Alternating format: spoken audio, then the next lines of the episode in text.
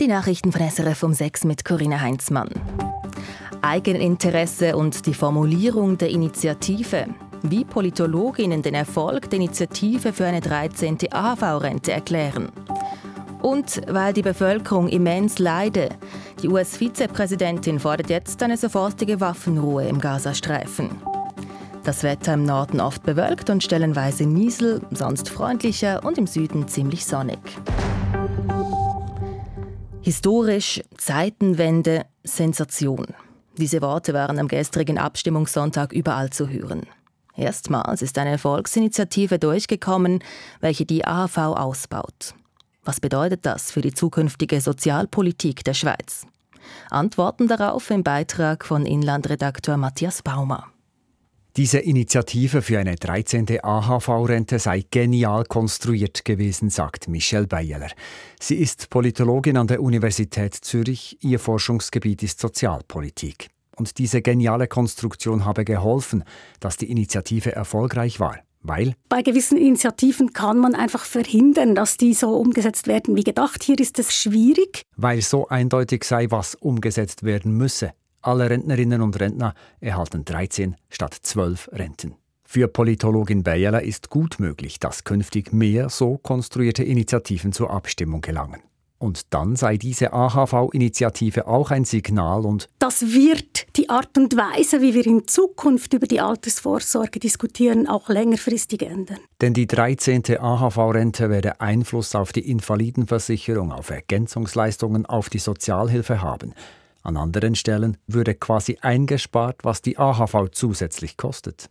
Die Abstimmung zur 13. AHV-Rente bringe die Schweizer Sozialpolitik in Bewegung. Und wie sieht es aus bei der Mobilisierung?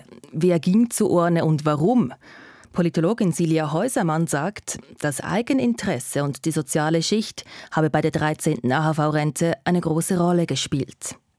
Wir sehen eine enorm starke Mobilisierung, also hohe Beteiligung von tieferen Einkommens- und Bildungsschichten, die sonst weniger zur Urne gehen. Also wir hatten hier eine Abstimmungsbeteiligung von fast 60 Prozent. Das ist enorm. Das bedeutet, dass aus diesen tieferen Einkommens- und Bildungsschichten sehr, sehr viel mehr Leute zur Urne gegangen sind. Und in den Vorumfragen zeichnete sich in diesen Gruppen eine sehr hohe Zustimmung ab. Sagt Politologin Silja Häusermann. In der Stadt Zürich hat am Abend eine Mahnwache gegen Antisemitismus stattgefunden. Dabei versammelten sich einer Schätzung zufolge einige hundert Personen, wie die Nachrichtenagentur Keystone Estia berichtet. Viele hätten gelbe Regenschirme getragen, die als Symbol gegen Antisemitismus gelten. Die Mahnwache folgt nach einem Angriff auf einen jüdisch-orthodoxen Mann in der Stadt Zürich am Samstagabend. Nach Polizeiangaben wurde der 50-jährige Mann mit einer Stichwaffe angegriffen und lebensbedrohlich verletzt. Die Polizei nahm den 15-jährigen Tatverdächtigen noch vor Ort fest. Die Hintergründe der Tat sind nicht bekannt. Die Ermittlungen würden die Möglichkeit eines antisemitisch motivierten Verbrechens ausdrücklich einschließen, so die Polizei. Die US-amerikanische Vizepräsidentin Kamala Harris hat angesichts des menschlichen Leids eine sofortige Waffenruhe im Gazastreifen gefordert. Given the immense scale of suffering in Gaza, there must be an immediate ceasefire. Es braucht eine Waffenruhe von mindestens sechs Wochen. Dieser Vorschlag liege derzeit auf dem Verhandlungstisch zwischen Israel und der Hamas, sagte Harris an einer Veranstaltung im US-Bundesstaat Alabama. Es sei nun an der islamistischen Hamas auf das Angebot einzugehen, sagte Harris weiter. Die israelischen Geiseln müssten zu ihren Familien zurückkehren und den Menschen in Gaza müsse sofortige Hilfe zukommen, sagte Harris weiter. Zwei Kurzmeldungen zum Sport. Zuerst Ski Alpin. Beim Weltcupslalom der Männer in Aspen in den USA hat der Schweizer Loic Meyer gewonnen. Vor dem deutschen Linus Strasser und dem Norweger Henrik Christoffersen.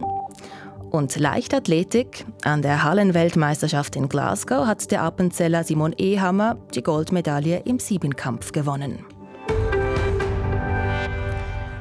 Und die Börsendaten von SIX. Der Nikkei-Index in Tokio steigt um 0,4 Prozent. Der Euro wird zu 95 Rappen 79 gehandelt und der Dollar zu 88 Rappen 34. Das waren Nachrichten von Radio SRF, verantwortlich Yvonne Lambricker.